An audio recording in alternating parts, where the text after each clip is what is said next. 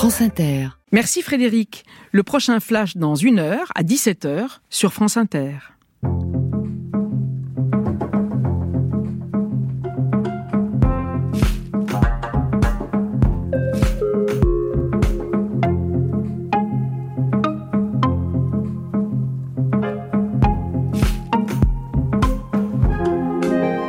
La rencontre avec l'inconscient est une aventure. On vous emmène cette semaine avec Laurie Lefer. Bonjour à toutes, bonjour à tous. Au cours de mes interventions dans cette émission sur l'inconscient, j'ai choisi de vous parler d'une parole entendue lors d'une séance, d'une parole qui peut être celle de beaucoup d'entre nous, d'une expression, d'un mot pour vous évoquer la façon dont j'exerce la psychanalyse, la façon dont on peut entendre l'inconscient et travailler avec l'inconscient, la façon d'être travaillé par l'inconscient. Lors de la dernière émission, je vous ai parlé du rire en analyse, du rire et de l'humour dans le cadre de l'analyse. Aujourd'hui, je souhaiterais évoquer la question du regard et de la vision. La sienne et celle de l'autre. Voir et être vu. C'est donc aussi la question des images, celles qui nous marquent et que l'on retient, des plus agréables aux plus violentes, qui m'intéressent aujourd'hui. Celles que nous voyons et celles qui cessent de nous regarder, c'est-à-dire celles qui se sont imprimées dans nos yeux et qui reviennent sans cesse, avec insistance. Ce questionnement est très large et il est très présent en psychanalyse dans les séances. Une jeune femme me dit, par exemple, J'ai l'impression que je suis transparente, qu'on ne me voit jamais. Un patient me dit J'ai toujours besoin d'être regardé par les autres. Ou encore Je ne peux m'empêcher de regarder la fenêtre d'en face. Tel le protagoniste du film d'Hitchcock Fenêtre sur cour. Ces phrases, comment vois-je le monde, comment suis-je perçu par les autres, qui déclinent la manière dont le sujet a été regardé par les autres, relèvent de ce que Freud a nommé la pulsion scopique, la pulsion de voir et d'être vu. Cette pulsion scopique peut se manifester de différentes façons et dans différents contextes. Mais de très nombreuses situations en analyse renvoient à cette question. Une jeune femme me dit qu'elle a vu sur les réseaux sociaux des photos terribles de la situation au Proche-Orient. Elle dit à quel point cette image s'est imprimée sur sa rétine, selon son expression. Je n'arrive pas à me défaire de cette image. Je veux l'évacuer, mais je ne peux pas, me dit-elle. L'inconscient avec Laurie Lefer sur France Inter. Voir une image violente, regarder une scène violente crée-t-il toujours un traumatisme? Une jeune mère, dont le père vient de mourir, me demande si elle doit amener son fils de 5 ans à l'enterrement d'un grand-père qu'il adorait. Elle craint, dit-elle, qu'il ne soit choqué de la vision d'un cadavre dans un cercueil. Ce qu'exprime cette femme me fait penser à un passage du livre de Jean Alouche, Érotique du deuil au temps de la mort sèche, où il écrit, je le cite, mon analyse avait confirmé à quel point avait été pour moi nuisible la façon dont on m'avait écarté de l'enterrement de mon père. Évidemment au nom de mon bien, pour que, disait-on alors, je ne sois pas choqué. L'analyse m'avait aussi appris la hantise dans laquelle j'étais d'un père non pas mort, mais disparu. Évidemment au nom de mon bien, écrit Jean Alouche. C'est une vraie question. Comment voir une scène? Comment voir une image? Comment regarder une image dont on dit, selon l'usage, qu'elle peut heurter la sensibilité du public? Heurter la sensibilité du jeune public. Un patient raconte comment, lorsqu'il était en Inde sur le Gange dans une barque, il était étonné de voir flotter des oiseaux. Poussé par la curiosité, il a demandé au batelier de s'approcher et là, il dit avoir été, je le cite, saisi d'effroi en voyant un vautour sur un corps à moitié carbonisé et dévoré flottant sur les eaux. Cette scène lui est restée présente près de 20 ans. Elle l'a marqué, comme une impression sur un tissu, dit-il. Il ne voulait pas voir cette image, même s'il était curieux de voir quelque chose.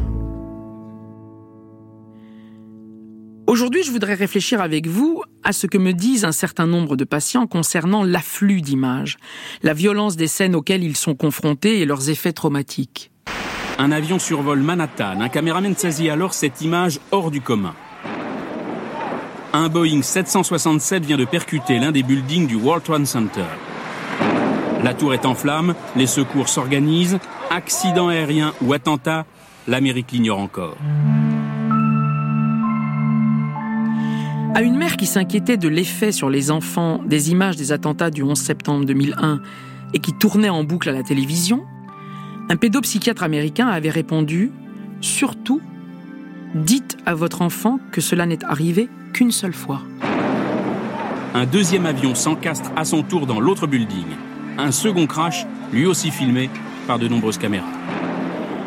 Voir les images plusieurs fois, sous plusieurs angles, peut créer en effet une impression subjective faussée, en particulier chez les enfants. Comment comprendre qu'il s'agit d'un événement alors que les images se reproduisent à l'infini? Comment aussi, quand on est adulte, passer de ces émotions en chaîne, effroi, tristesse, terreur, colère, à une parole sur l'image vue? Le caractère répétitif des images qui passent en boucle sur les écrans suspend le temps, donne l'effet d'une éternité, s'imprime dans le regard des spectateurs. En 1905, dans ses trois essais sur la théorie sexuelle, Freud découvre dès son premier essai le plaisir de regarder, la Schaulust, et la pulsion de voir, la Schautrieb, qui est présente très tôt chez l'enfant. C'est un moteur de son développement. Chez l'enfant, regarder et montrer, le scopique donc, relève, dit Freud, autant d'un plaisir que d'une peur. Le verbe allemand schauen, sur la racine duquel sont construits les mots Schaulust et Schautrieb, signifie aussi bien voir que regarder. La pulsion de voir, c'est la pulsion qui amène l'enfant à se regarder dans le miroir, puis à regarder, une forme de voyeurisme, puis à être regardé, une forme d'exhibitionnisme. Selon Freud, la pulsion scopique fait partie du développement de la vie psychique. Plaisir de regarder et pulsion de regarder s'entrecroisent dans l'écriture de ces essais sans qu'une différence nette entre les deux soit posée.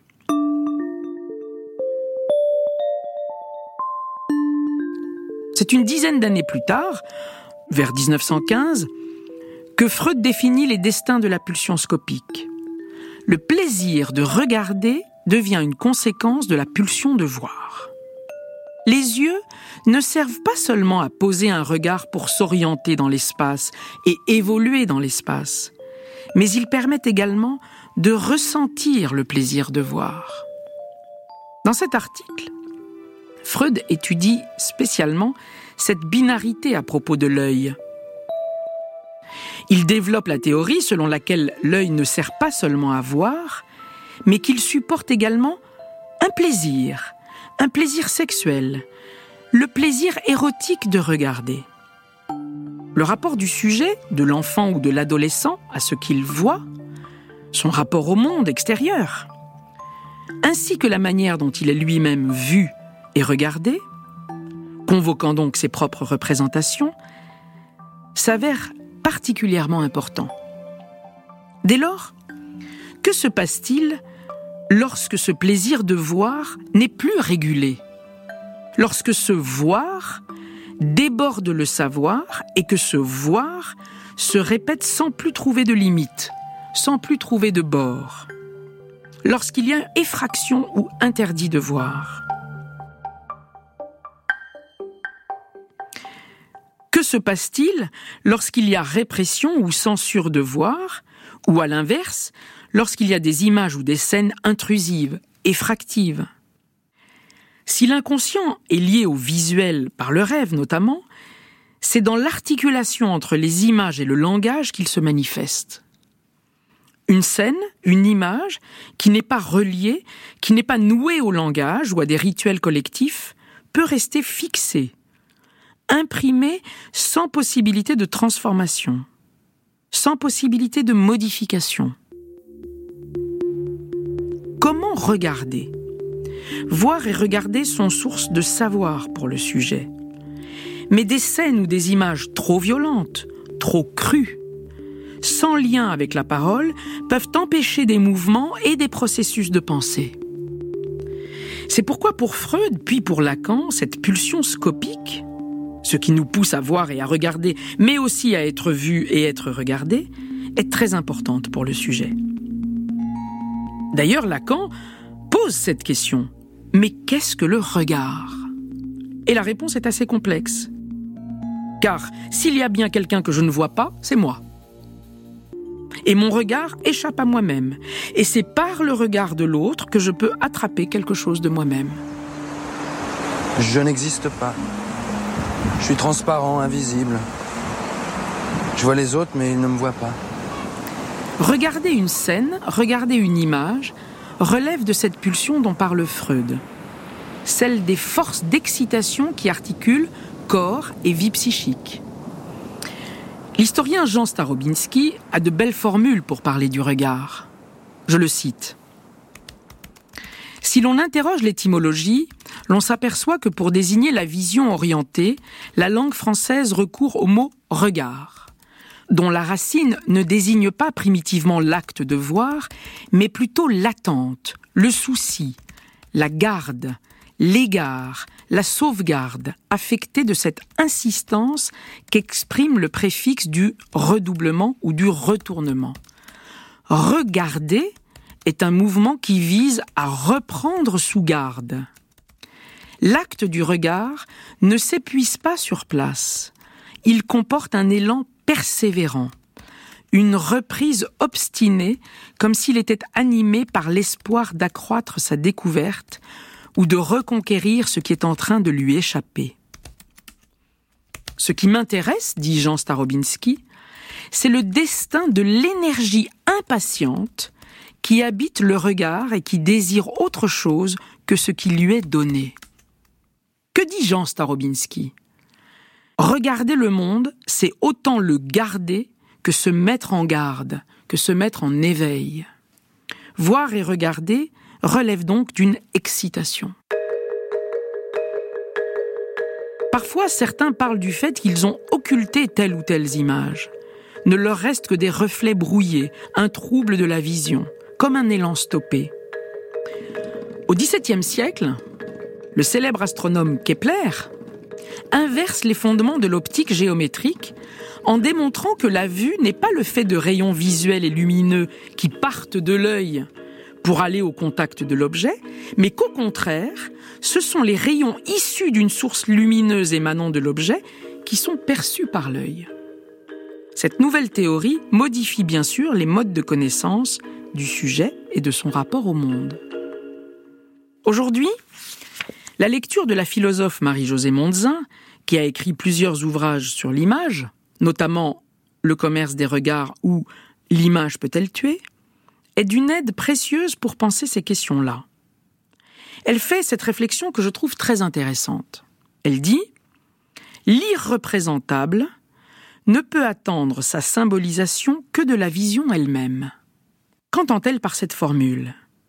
Eh bien, je crois que on peut entendre que pour être symbolisé, pour être élaboré, pour être métabolisé, pour être parlé, l'irreprésentable a besoin d'être vu, d'être regardé.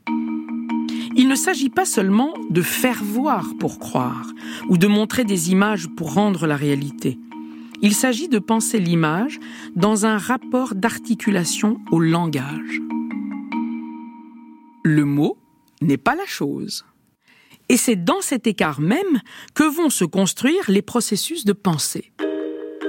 Pour produire une pensée, il s'agirait de mettre un mot sur une image, d'articuler le langage à une image. Et une image, c'est aussi à la fois une présence et une absence.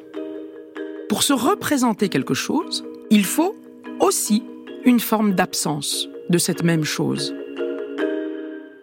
Lorsqu'on arrive à parler d'une scène ou d'une image qui fait violence, on en perd quelque chose. Parce que la parole ne peut pas tout dire.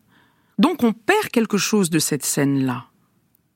Et c'est pourquoi il s'agit, pour l'irreprésentable, d'avoir un lieu de parole afin que l'événement puisse se dire. Dans le lieu transférentiel, dans l'espace de la séance d'analyse, quelque chose va avoir lieu, l'apparition d'un visage, le surgissement d'une scène, et ces surgissements ou cette apparition vont créer de l'affect. Créer de l'affect, c'est précisément créer du mouvement. Émouvoir, être affecté, peut permettre de se déplacer. Émouvoir pour mouvoir, dit Marie-Josée Monzin. Voir, regarder, émouvoir, mouvoir par la parole, tel est ce que propose ce mouvement de l'image. Une image qui n'aime pas ne bouge pas. Une image qui n'aime pas ne se transforme pas. France Inter, l'inconscient, cette semaine avec Laurie Lefer. L'image a pour spécificité d'émouvoir, donc de mouvoir. Les images ne disent rien, elles font dire. L'image là est donc l'articulation possible entre le corps et la parole.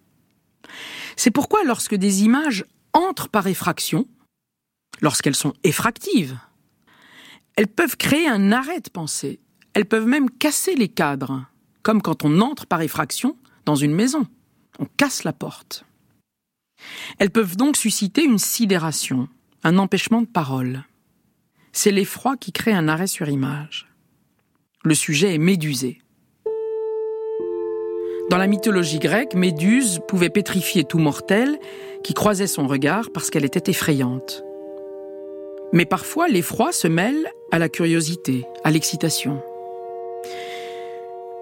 Pour développer cette réflexion sur la question du regard, de l'excitation du regard et de la pulsion de voir, je voudrais évoquer ce que fut l'histoire de la morgue, qui a été une institution de toute importance au XIXe siècle en France. D'ailleurs, le verbe morguer précisons-le, signifie regarder avec hauteur.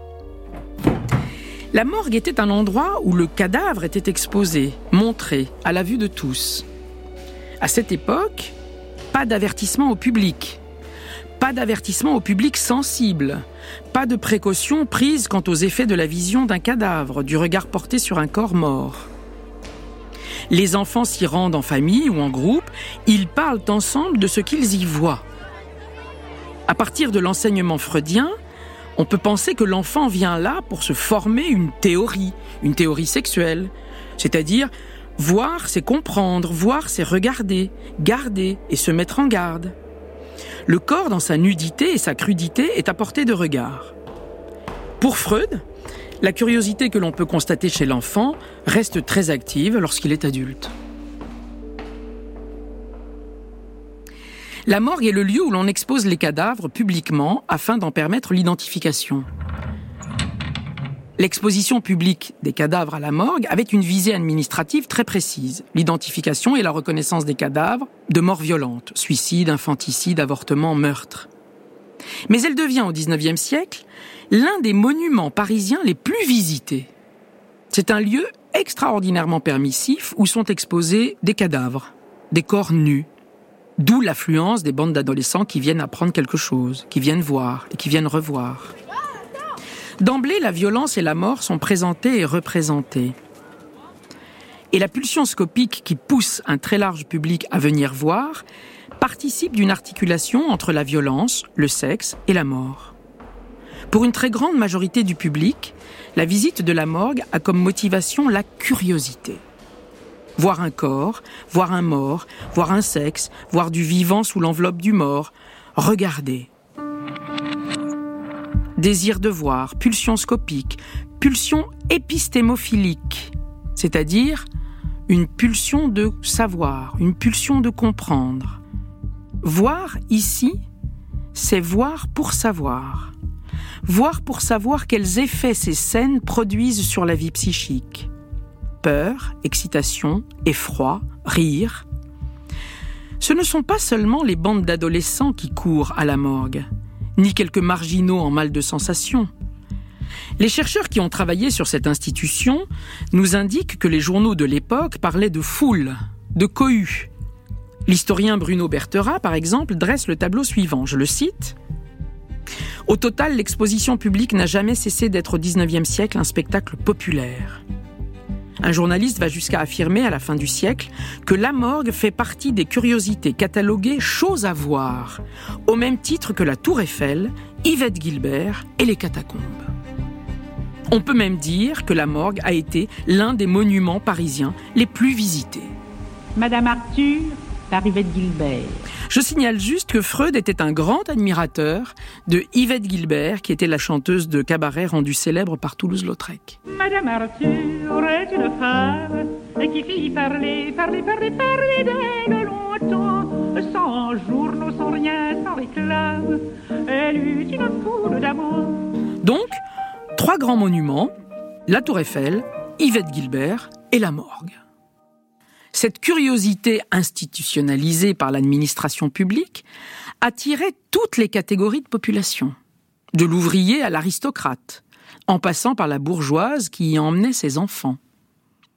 Et les documents d'histoire racontent comment, dans cette institution, la foule rigole, s'effraie, se moque, conjure en quelque sorte l'horreur. Les mots énoncés symbolisent les choses vues. C'est en ce sens que l'irreprésentable, la mort, le cadavre, est symbolisé par la possibilité de la parole qui crée cet écart avec ce qui est vu. Comme je l'ai déjà dit, le mot n'est pas la chose.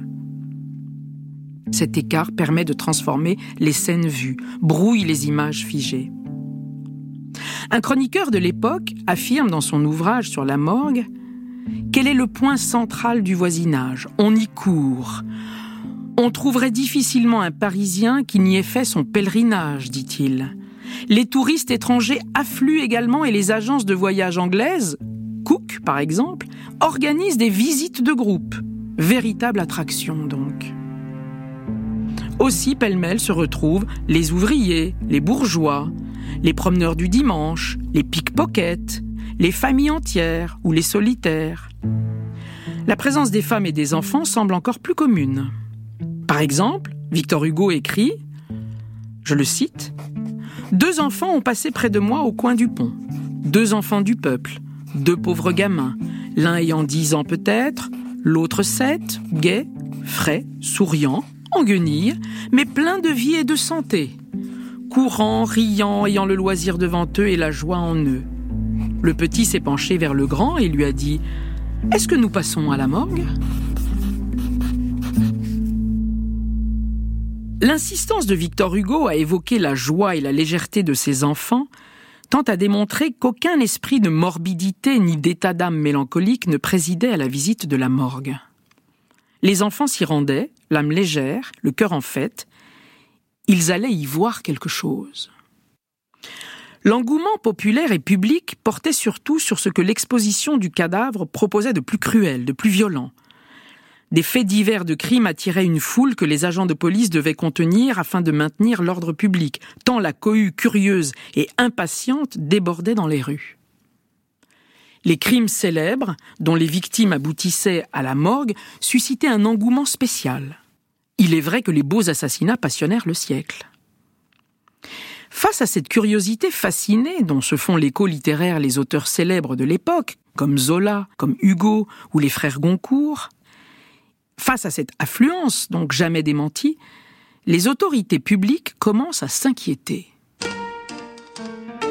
Selon les détracteurs de la morgue, devenue spectacle tant populaire que bourgeois, la moralité publique est en danger, menacée, exposée aux pires vices, aux effets pervers. Des voix s'élèvent pour condamner et réprimer la spectacularisation de l'exposition, on commence alors par couvrir d'une pièce de cuir le sexe des cadavres. Autant dire que ce qui se cachait là était l'un des objets manifestes de la fascination. La censure montrait le censuré, la répression montre le réprimé. On cherche ensuite à interdire l'accès de la morgue aux femmes et aux enfants. En 1887, le magistrat Adolphe Guillot lance une campagne virulente pour la fermeture de l'établissement qu'il obtiendra, soutenu par les criminologues et les psychologues de l'époque. Psychologues comme par exemple Gustave Le Bon, que Freud a commenté dans son ouvrage La psychologie des foules. La thèse de Gustave Le Bon, le psychologue de l'époque, qui sert d'argument aux détracteurs de la morgue, relève de l'idée suivante, je le cite. La morgue est le lieu de la bestialité de la foule et la dangerosité de ce qui peut provoquer une dépravation sociale contre l'ordre public. Ainsi, par mesure d'hygiénisme moral, comme il est dit à l'époque, cet établissement ferme ses portes sur un décret du préfet en 1907. Cette fermeture fit l'objet d'un discours lyrique du magistrat Guillot. Il s'exprime ainsi dans l'Assemblée. La morgue devient la grande attraction. L'ouvrier quitte son atelier, la femme prend son nourrisson sous ses bras, l'enfant fait l'école buissonnière, et les voilà qui partent en longue file, bras dessus et bras dessous, non pour s'en aller dans les champs, respirer un air pur et recueillir des fleurs au fond des bois, mais pour se repaître d'un spectacle dégoûtant au milieu de l'âcre odeur de l'acide phénique peu leur importe, ils sont contents, ils font la queue pendant des heures entières, ils se bousculent à la porte, ils montent les uns sur les autres. La plupart du temps, leurs regards curieux ne peuvent percer le voile de buée qui s'étend sur les glaces de la vitrine. Ils n'en sont pas moins satisfaits, ils sont venus, ils n'ont rien vu, mais ils auraient pu voir. En rentrant chez eux, ils se livrent à mille conjectures sur le crime en question, ils dissertent à leur façon sur ses causes.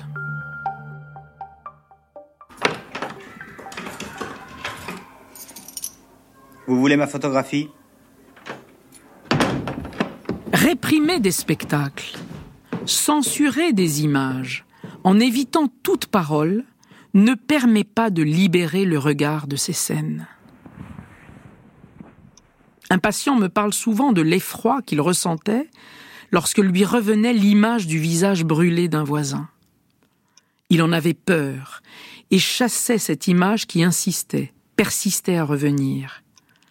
Puis la parole qui s'est reliée à cette image a modifié cette peur, et l'image s'est transformée. Elle a été intégrée dans son récit. Alors, lorsqu'on ferme la morgue, ce n'est pas seulement les cadavres qu'on cache, mais le regard qu'on voile, qu'on détourne, qu'on réprime, qu'on isole. Cacher ce sein que je ne saurais voir, cacher ce sexe, cacher ce cadavre.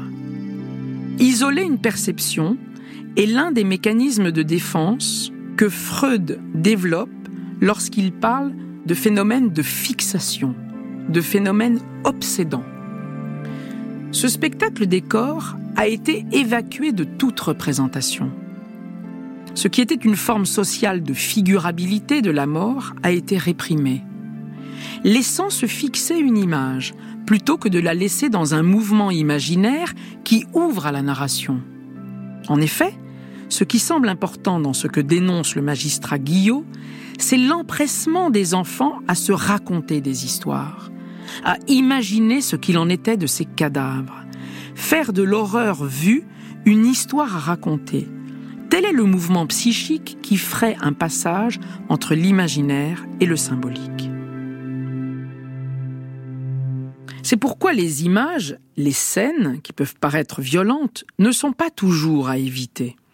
Elles ne disent pas tout ce que l'œil regarde. Comme le dit Marie-Josée Monzin, une image laisse toujours à désirer. Il y a quelque chose qui échappe de l'image ou de la scène, et cette échappée est prise dans la parole. Vous me regardez depuis longtemps? Oui. Tous les soirs. Et quand je me couche, vous faites quoi? Rien.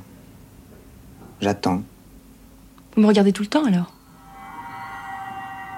Il s'agit donc de voir des images pour créer de l'imaginaire, et non pas être fixé à une image, ce qui reviendrait parfois à figer la vie psychique.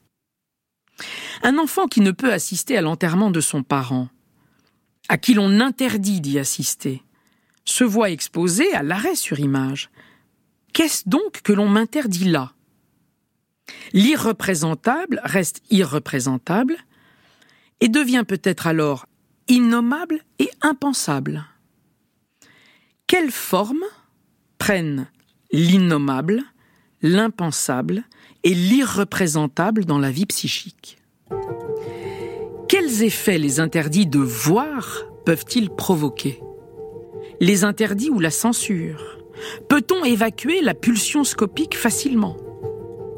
La question de l'excitation pulsionnelle est celle du travail de la pulsion, comme dit Freud, qui va permettre une liaison pulsionnelle, c'est-à-dire permettre que la pulsion ne se déchaîne pas, ne se délie pas. Dans la scène qui apparaît, dans l'effraction visuelle, l'œil, c'est-à-dire l'organe cognitif, ne se juxtapose pas à la charge émotionnelle du regard. Ainsi, devant les questions ou les demandes de conseils sur ce qu'il faut faire, lorsqu'un enfant regarde des images, lorsque des images violentes défilent devant lui, je pense qu'il s'agit avant tout de l'encourager à parler des images auxquelles il est exposé et de l'encourager à évoquer les émotions qu'il ressent devant ces images. Une patiente se tait et plonge dans un silence habité. Je lui demande ce qu'elle voit. Elle reste étonnée de ma question et me répond J'avais l'image de moi enfant voyant mon grand frère qui regardait un film d'horreur. Voir, regarder et parler lorsque l'image est arrêtée, tel est le mouvement. Pour Freud, cette capacité à élaborer, cette capacité à parler de ce que l'on voit, les images, les images de rêve, est une des façons de sortir de l'obscurité dans laquelle parfois peut nous plonger l'inconscient. Freud relate l'histoire de ce petit garçon qui ne trouve pas le sommeil. Il est dans le noir de sa chambre, il est inquiet. Il crie à sa tante qui est dans une autre pièce Tante, parle-moi Mais pourquoi rétorque sa tante? Et l'enfant répond il fait plus clair quand quelqu'un parle.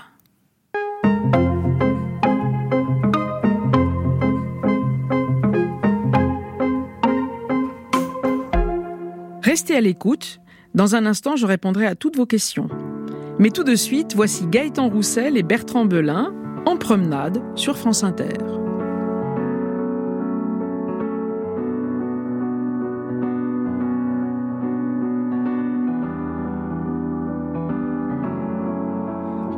Promenade, bord de mer. Promenade, que la lune éclaire. En automne, en été, en hiver. Promenade, bord de mer. Promenade à la ville. Promenade d'un tout autre style. En octobre, en novembre, en avril promenade sur le fil. Mais c'est quoi qui coule, qui coule de tes yeux? Cette envie dévorante de dire adieu.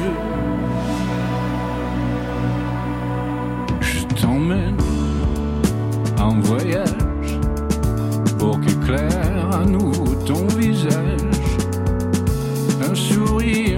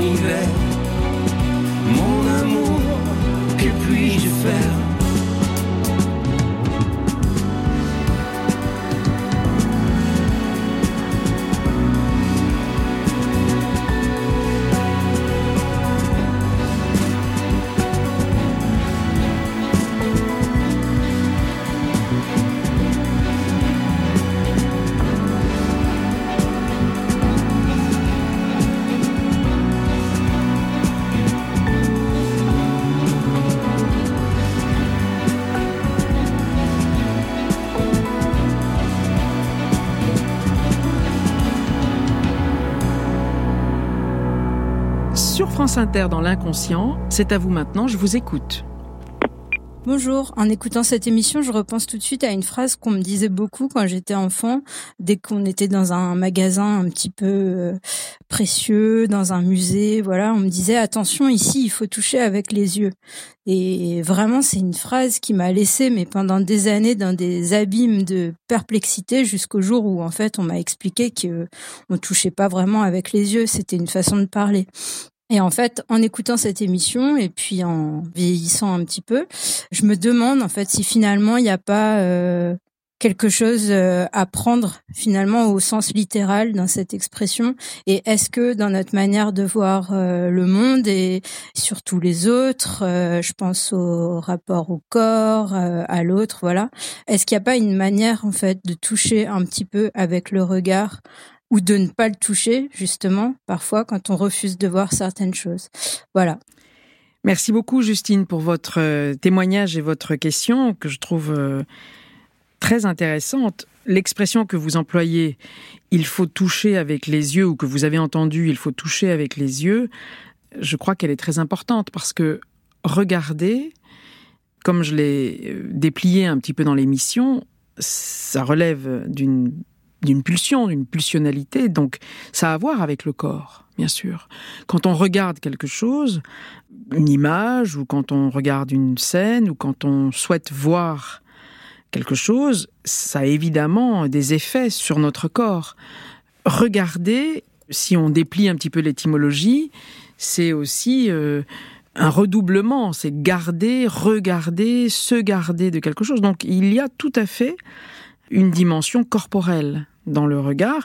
Et d'ailleurs, si l'on prend comme exemple euh, le coup de foudre, si l'on prend, euh, je pense là notamment à, la scène qu'écrit Flaubert dans l'éducation sentimentale où euh, Frédéric Moreau voit Madame Arnoux pour la première fois et où il dit ce fut comme une apparition.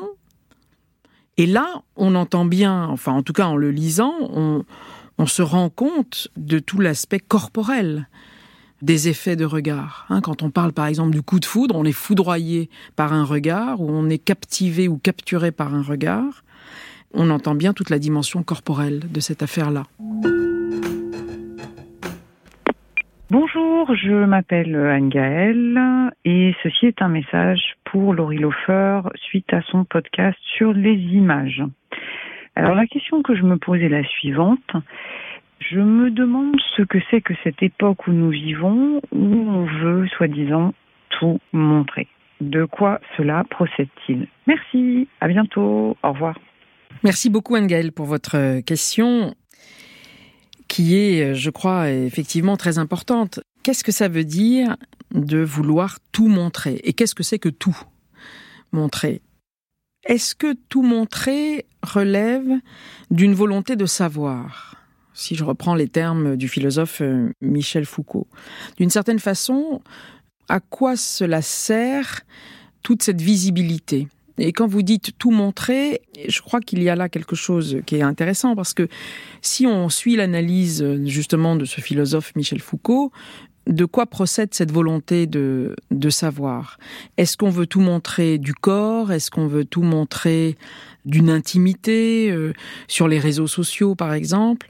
Euh, Et alors ce qui est intéressant, c'est que l'analyse que fait euh, ce philosophe, c'est que d'une certaine façon, on pourrait croire que vouloir tout montrer procède d'une forme de libération, Mais en fait, le paradoxe, c'est que selon lui, ça procède aussi d'une forme de contrôle.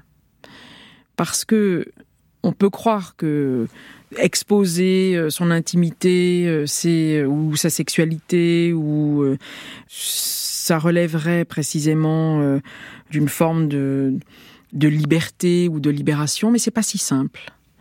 Parce que les images entrent aussi dans un dispositif. C'est ce que une autre philosophe qui a beaucoup travaillé sur les images, Marie-Josée Mondzin, dit, c'est un dispositif imageant. Et tout dispositif d'image relève aussi d'une certaine politique, dans le sens où montrer quelque chose, ça a aussi une certaine visée. Donc je crois que vous avez raison de, vous poser la question de quoi cela procède-t-il? C'est-à-dire euh, quels sont les objectifs de, euh, tout vouloir montrer? Par exemple, il y a des, époques où on montrait des choses euh, très différentes. Il y avait des, tabous, c'est-à-dire on montrait très peu les choses de la sexualité au XIXe siècle, alors que les images où les scènes de mort étaient en revanche très visibles, en tout cas en, Europe. Euh, le sociologue anglais Jeffrey Gorer, qui a écrit un livre très intéressant qui s'appelle Pornographie de la mort, avait bien déplié le fait que le tabou à l'époque c'était la sexualité et ce qui était visible c'était la mort. Et il montre comment au XXe siècle ça s'est plutôt inversé. C'est-à-dire, le tabou est devenu plutôt euh, les images de la mort ou les scènes de mort, et en revanche, ce qui s'est visibilisé, c'est la question de la sexualité. Donc on voit aussi que la question des images, c'est aussi une question d'époque, c'est aussi une question de, euh, de normes d'une époque, d'une certaine façon. Dans l'inconscient, nous poursuivons nos échanges à l'écoute de vos questions après Idols, Grace sur France Inter.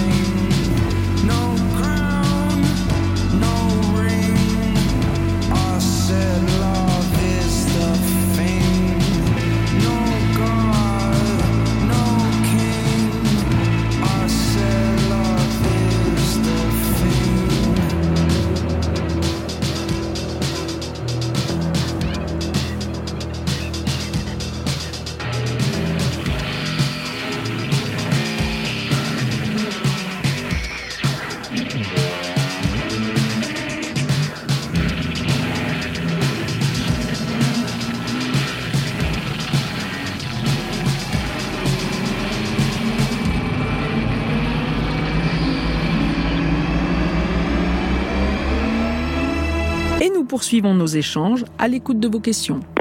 Bonsoir Laurie. Je m'appelle Simon et en tant que réalisateur, j'ai beaucoup aimé cette idée de l'image qui perd ses bords. Effectivement, on cherche à faire déborder l'image. On cherche tout le temps à ce qu'elle nous envahisse, nous submerge.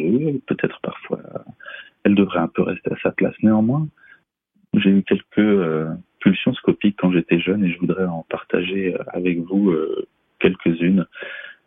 Voici que j'avais 7 ans peut-être et le nom de la rose était diffusé à la télévision et la bande-annonce m'avait impressionné car on y voyait un moine mort, flottant dans son bain, blême et désolé.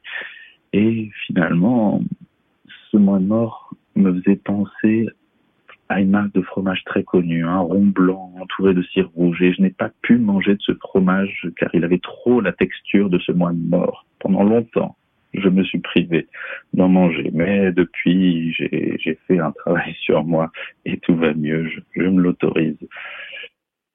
J'ai vu notre scène quand je m'étais glissé euh, après le coucher euh, derrière le canapé de mes parents et j'ai pu observer une séquence où deux femmes entouraient un homme sur un lit lui faisant espérer une relation sexuelle inespérée et il s'avérait que dans ce film, elle lui coupait le sexe à l'aide d'un ciseau, ce qui m'a fait me retourner me coucher et m'a peut-être euh, fait penser que le, le sexe était dangereux pendant trop longtemps. Je vais vous parler aussi du loup de l'histoire sans fin. Le loup Gnork qui représente le néant la fin des histoires et qui se cachait sous mon lit pour m'attraper la cheville lorsque je me levais. Eh bien, il avait aussi euh, dépassé les bords de l'image et il était bel et bien dans ma chambre. Merci pour vos émissions. Merci beaucoup Simon pour euh, ce partage et, votre témoignage sur ces images qui débordent. C'est ce dont je crois vous parlez, où vous êtes euh, enfant passif et débordé par euh, certaines images qui font effraction. Alors évidemment, je crois que là il y a une vraie question et je trouve que il y a une expression d'un d'un penseur de l'esthétique des images qui s'appelle Louis Marin et qui parle justement de figure de bord.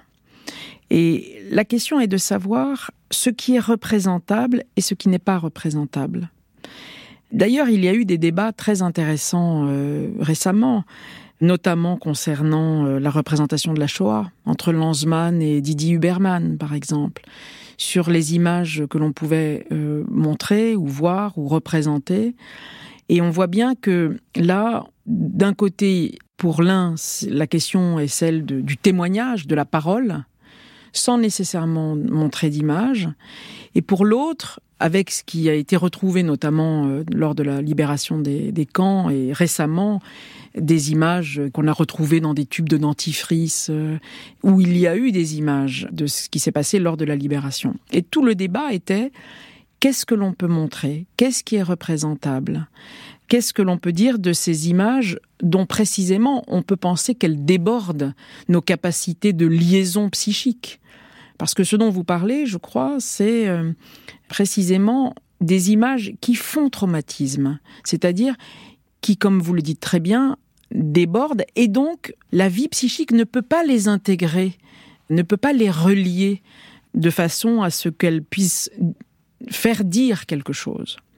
Lorsqu'une image rend impossible notre capacité à en dire quelque chose. Là, on peut penser que c'est une image qui déborde notre appareil psychique, pour le dire comme ça. Et d'ailleurs, euh, là encore, la philosophe euh, Marie-Josée Mondzin dit d'une image qu'elle fait dire, qu'elle ne dit rien en elle-même, mais qu'elle fait dire ou qu'elle laisse à désirer, comme elle dit précisément. Or, lorsqu'une image déborde, comme vous le dites si bien, la question est de savoir si euh, nous avons la capacité d'en dire quelque chose. Bonjour, je m'appelle Céline. Je voudrais savoir à quel âge se construit euh, l'image de soi et que nous disent euh, ces adolescents qui se mettent en image euh, frénétiquement sur les réseaux sociaux? Merci pour vos réponses. Bonjour Céline. Alors, c'est une immense question. Hein, c'est une immense question, euh, la construction de l'image de soi. Et en fait, cette question, elle repose sur deux, deux piliers, c'est-à-dire la première chose, c'est qu'est-ce que c'est que l'image de soi? Et deuxième point, comment elle se construit euh, Comment elle se construit Alors, je ne sais pas s'il y a un âge très précis. En tout cas, euh, euh, ce qui est très intéressant à observer, ce sont les petits enfants qui se regardent dans un miroir. Ça, c'est vrai que cette observation est, touchante, mais aussi très instructive. Et hum, le psychanalyste Jacques Lacan avait euh, déplié euh, ce qu'il a appelé le stade du miroir, hein, euh, inspiré qu'il était du psychologue pour enfants euh, Vallon, où justement on, la question c'est de voir comment un enfant qui se regarde dans un miroir a besoin aussi d'un tiers, d'une autre personne, qui le reconnaît dans ce miroir. Ah, c'est toi, euh, euh, mon petit enfant, c'est toi mon petit garçon, ou c'est toi ma petite fille, ou c'est toi mon petit enfant, peu importe. Et à ce moment-là, il y a quelque chose qui est reconnu par l'autre et qui constitue une certaine image de soi. Donc, ce qui est intéressant dans cette construction, c'est que l'image de soi passe aussi par le regard de l'autre. Et euh, le deuxième temps de votre réflexion ou de votre question, on peut peut-être faire cette articulation justement hein, euh, avec ces adolescents qui se mettent en image et qui ont peut-être cette façon de se mettre en image, c'est aussi un appel au regard. Hein, c'est aussi un appel au regard des autres pour que se constitue et soit plus consistante une image de soi. Bon, après il y a des effets, euh, euh, il y a des effets de, de groupe. Hein, il, y a, des effets à la fois de d'indifférenciation et de différenciation. C'est-à-dire que faire comme tous les autres, c'est à la fois une indifférenciation et paradoxalement aussi une façon de se différencier euh, parmi les autres. Bon, voilà, ça c'est euh, tout ce qu'on peut trouver euh, comme problématique à l'adolescence.